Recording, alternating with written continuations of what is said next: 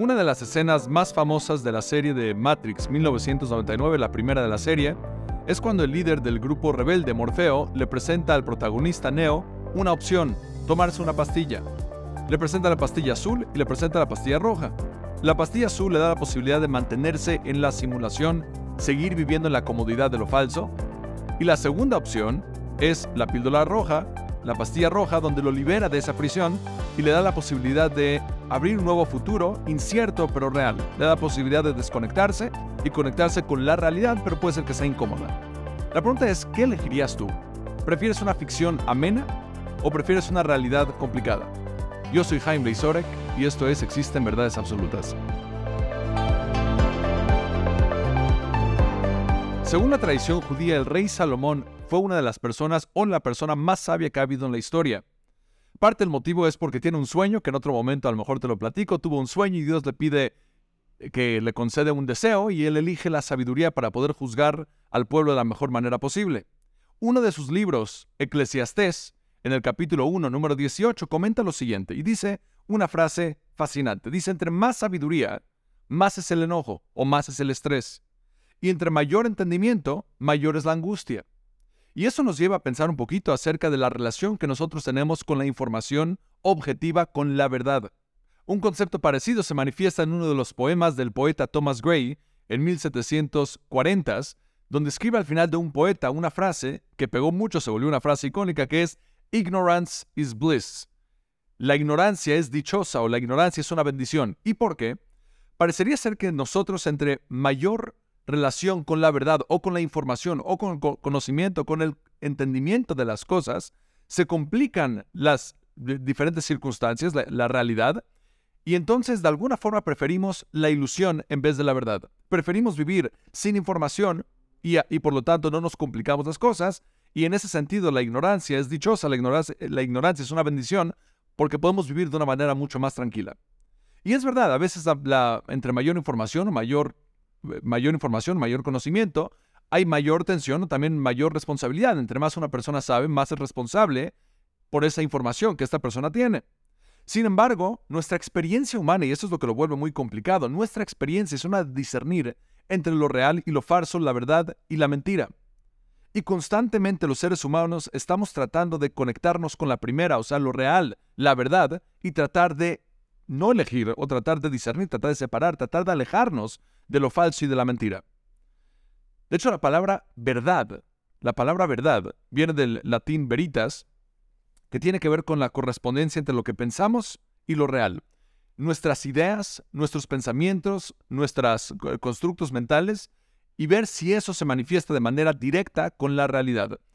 Una persona tiene una idea de qué es el funcionamiento a lo mejor de un coche, lo piensas, eh, lo, masticas internamente y después te enfrentas con este coche y ves si efectivamente hay una congruencia entre lo que pensabas y la manifestación de esa, de esa idea en, la, en la cuestión de un coche. Desde una perspectiva religiosa, el origen de esto es porque Dios, siendo la mayor manifestación de la verdad, Dios siendo la existencia absoluta, nos crea a nosotros bajo sus propios criterios y su criterio es imagen y semejanza divina. De alguna forma, toda la realidad, todo lo que nosotros conocemos y nuestra esencia, como está escrito en Génesis, Dios, Dios dice, se dice a sí mismo, le dice a los ángeles o, o le dice a la realidad, hagamos al ser humano a nuestra imagen y semejanza. Eso implica que nuestra genética, nuestra programación, es una de búsqueda de la verdad, es una de búsqueda de lo real, al igual que nuestro creador es la mayor manifestación de lo real. Y por lo tanto, constantemente estamos tratando de buscar conectarnos con la verdad, con la realidad. Desde una perspectiva evolutiva, uno podría verlo de una manera diferente, que es que estamos tratando de considerar los hechos para poder sobrevivir y desarrollarnos. No necesariamente porque Dios es la verdad y nos crea bajo su imagen, o crea la realidad bajo su imagen, su energía, pero es más bien los seres humanos que estamos aquí existiendo y las cosas o las entidades que estamos, y están aquí existen, existiendo están tratando de desarrollarse, estamos tratando de sobrevivir. Y como dice la famosa frase de una eh, mujer, se llama eh, Elizabeth eh, Grace, ella dice, reality always wins. La realidad siempre gana. Cuando el caos, más bien cuando la ficción se presenta con la realidad, cuando choca la ficción con la realidad, la realidad siempre gana. Y en ese sentido, cuando constantemente en nuestra experiencia estamos, estamos tratando de interactuar con las con lo que nosotros conocemos y elegimos la ficción, elegimos la ilusión, entonces cuando chocamos con esa realidad, nos llevamos la gran sorpresa de que la realidad gana. Un ejemplo que me gusta mucho mencionar cuando se trata de, este tema es una persona se quiere ir a solear y se va a Acapulco. Y mientras está en Acapulco se está soleando, pero le dice al sol, o ve al sol y está pensando y dice, yo la verdad no creo que es justo, no creo que es correcto que tú me quemes. Y para demostrarle su convicción, su ideología, lo que hace es no se pone ningún tipo de protección solar, esperando de que el sol no lo vaya a quemar. Y obviamente este es un gran ejemplo de cómo el, la, ficción se enfrenta con la realidad y obviamente terminas quemado. ¿Por qué? Porque la realidad siempre gana. Y desde una perspectiva evolutiva, otra vez, nosotros como somos entes que estamos tratando de sobrevivir y desarrollarnos, tenemos que tomar en consideración la verdad, las cosas como son, para poder interactuar con ellas bajo esas premisas y poder desarrollarnos y poder seguir existiendo. Lo que es fascinante es de que en nuestra experiencia humana hay una gran disonancia cognitiva y esto es porque de un lado, por un lado, nosotros estamos tratando de buscar la verdad y lo real, pero por el otro lado preferimos lo cómodo y lo placentero y no siempre van de la mano. No necesariamente porque algo sea cómodo significa que sea real. Por ejemplo, estar tirado otra vez en un camastro absorbiendo el sol em, puede ser cómodo, pero, pero no necesariamente es real porque te estás dañando a ti y a largo plazo pagas un precio. Pero preferimos muchas veces lo cómodo y lo placentero en vez de elegir lo real. Pero por el otro lado, la experiencia humana, como ya mencioné, tanto desde una perspectiva religiosa, desde una perspectiva evolutiva y también desde una perspectiva intuitiva, los seres humanos apreciamos la verdad, sentimos que cuando alguien nos miente, sentimos que cuando algo es falso, sentimos una gran ofensa. Lo vemos como algo muy incorrecto y es parte porque otra vez la programación que tenemos es una de búsqueda de verdad por lo y, y lo correcto. Y entonces, ¿cómo lo hacemos? En ciertos casos, queremos lo cómodo, pero en ciertos casos queremos lo real y no siempre van de la mano. Por ejemplo, queremos vernos muy bien, pero no queremos hacer ejercicio, porque lo cómodo, lo placentero a veces es no hacer ejercicio, es la flojera, pero queremos ideológicamente la búsqueda de una buena figura, de un buen cuerpo.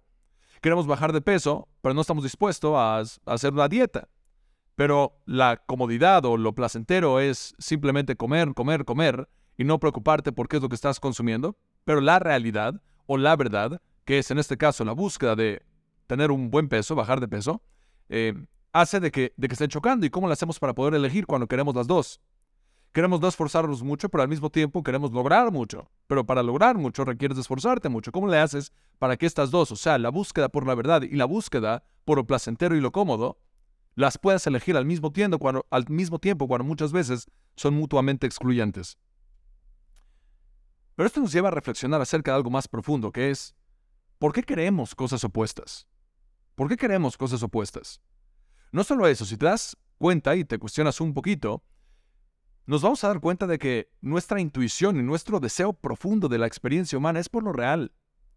Cuando una persona está en un momento, por ejemplo, con el psicólogo, con el, eh, con el rabino, con una persona con algún tipo de guía, con el coach, una persona empieza a pensar y a pensar y a meditar y a sentir qué es lo que tu ser verdaderamente te está diciendo.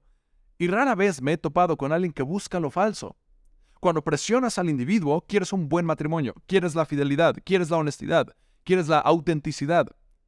Estamos buscando valores y estamos buscando un tipo de vida real, real en el sentido de que estamos haciendo lo correcto. Tenemos claridad muchas veces de qué es lo correcto y al mismo tiempo deseamos lo falso. Entonces, ¿por qué queremos cosas opuestas? Y no solo eso, ¿por qué las queremos cuando tenemos claridad? Una persona tiene e, es, algo aquí tristemente en México, lo vivimos, lo vivimos mucho, que es el tema de, las mordidas y, cierto tipo de corrupción. Cuando platicamos con los individuos, cuando platicamos con la gente, te das cuenta de que sabemos qué es lo correcto, sabemos de que no hay que darle una mordida a un policía. Sin embargo, se presenta la situación y no lo hacemos, pero tenemos la claridad. ¿Cómo puede ser que queremos las dos? ¿De dónde viene esto? Según la tradición judía, todo se remonta al primer episodio de Adán y Jabá, o Adán y Eva. Cuando ellos estaban en el jardín de, del Edén, nos cuentan en Génesis, Dios les da a ellos dos mandamientos. El primer mandamiento es disfrutar de la creación. Todo lo permitido, Adán y Eva tienen que interactuar con eso de manera correcta y derivar placer de eso. El segundo mandamiento es de que tienen prohibido a Adán y Eva de comer del famoso árbol del conocimiento del bien y el mal. Dios le dice, de todo puedes comer y debes de comer y debes de disfrutar, que entre paréntesis esto es algo sumamente importante porque parte del imperativo divino y religioso es disfrutar del mundo que Dios creó, no es eh, negarte ese placer, negarte esa, esa realidad, pero es más bien interactuar de manera sana y correcta y placentera eh, con la realidad, con el mundo que Dios creó. Sin embargo, sí nos pone ciertas limitantes y Adán y Eva le dicen, este árbol del conocimiento del bien y el mal, no puedes comer de eso. ¿Qué es lo que ocurre? Tienes ahí la serpiente que está dando vueltas en el jardín y se acerca con Eva y le dice, Dios ¿Tú crees que Dios verdaderamente te va a castigar por eso? Y tiene ahí en tabla todo un tipo de relación. Y finalmente convence a Eva. Ella peca, come del árbol.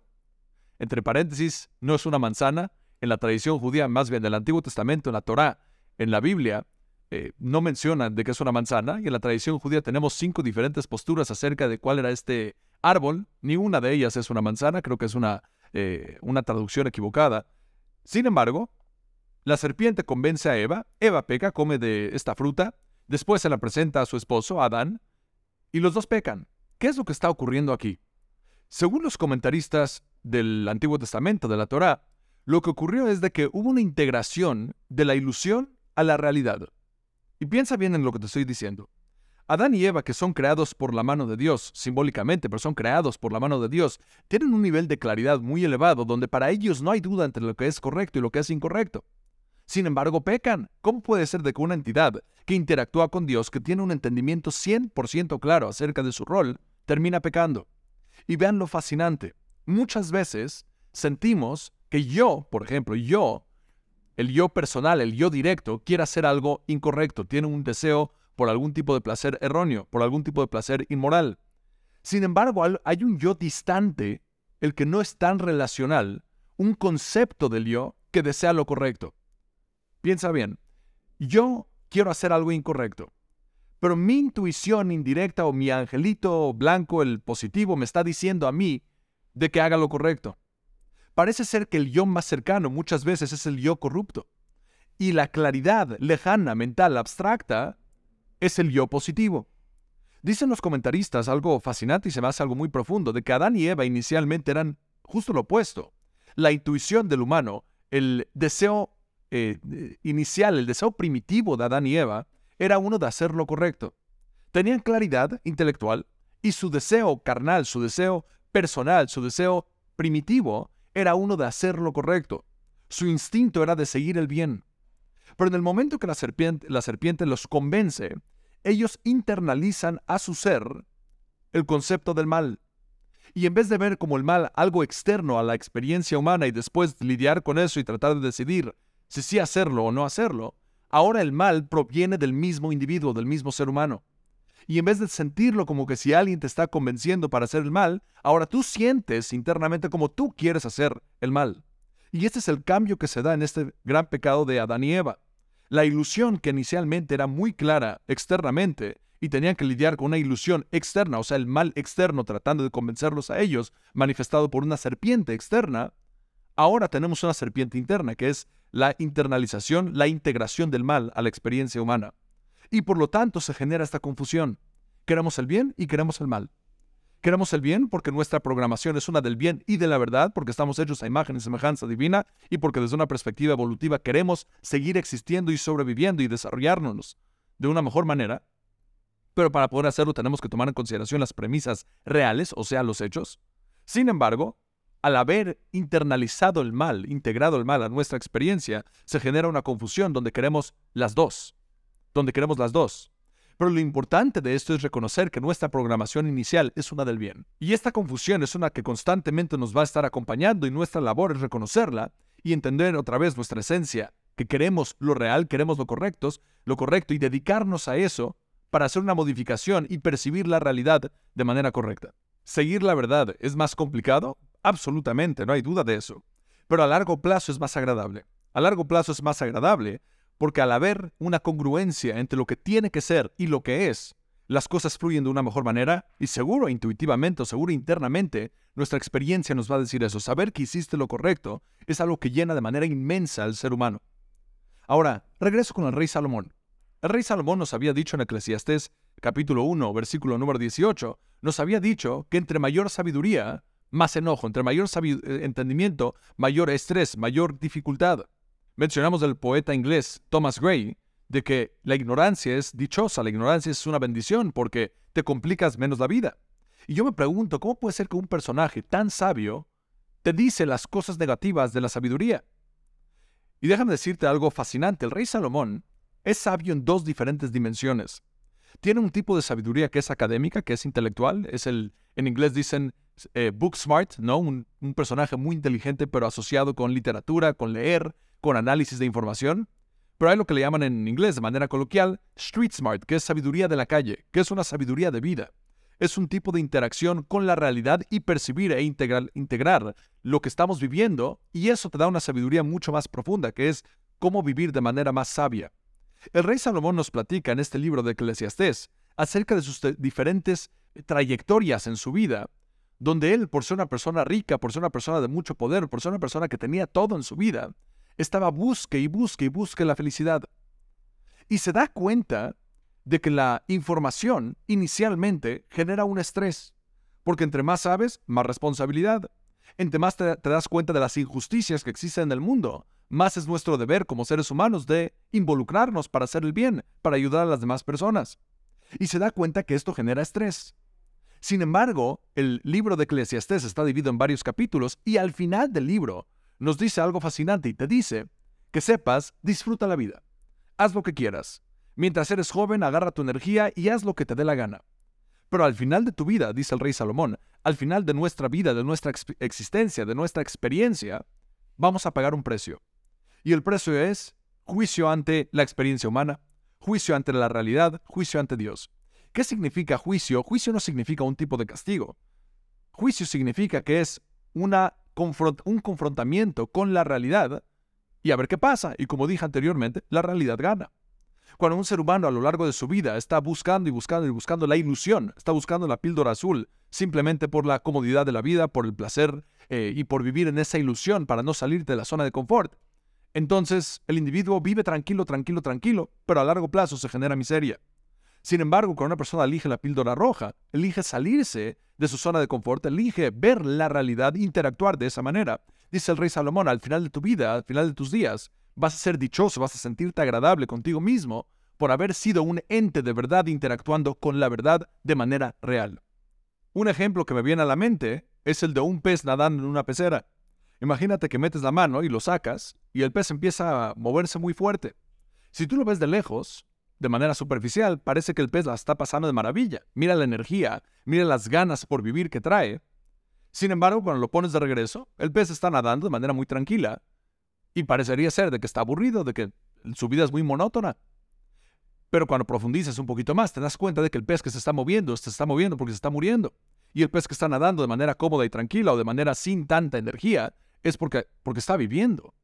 Y este ejemplo es algo que sucede constantemente porque muchas veces al estar viviendo la ilusión se aparenta un nivel de energía como un nivel de una inyección de, energía y la persona está, está como que a todo dar, todo está maravilloso, pero internamente la persona se está muriendo.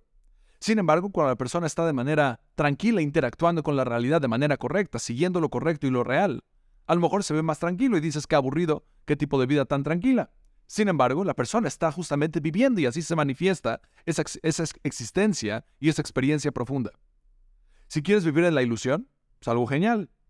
Pero el precio al final del día de la ilusión es la miseria. ¿Qué eliges tú? Yo soy Jaime Blizorek y esto es Existen Verdades Absolutas.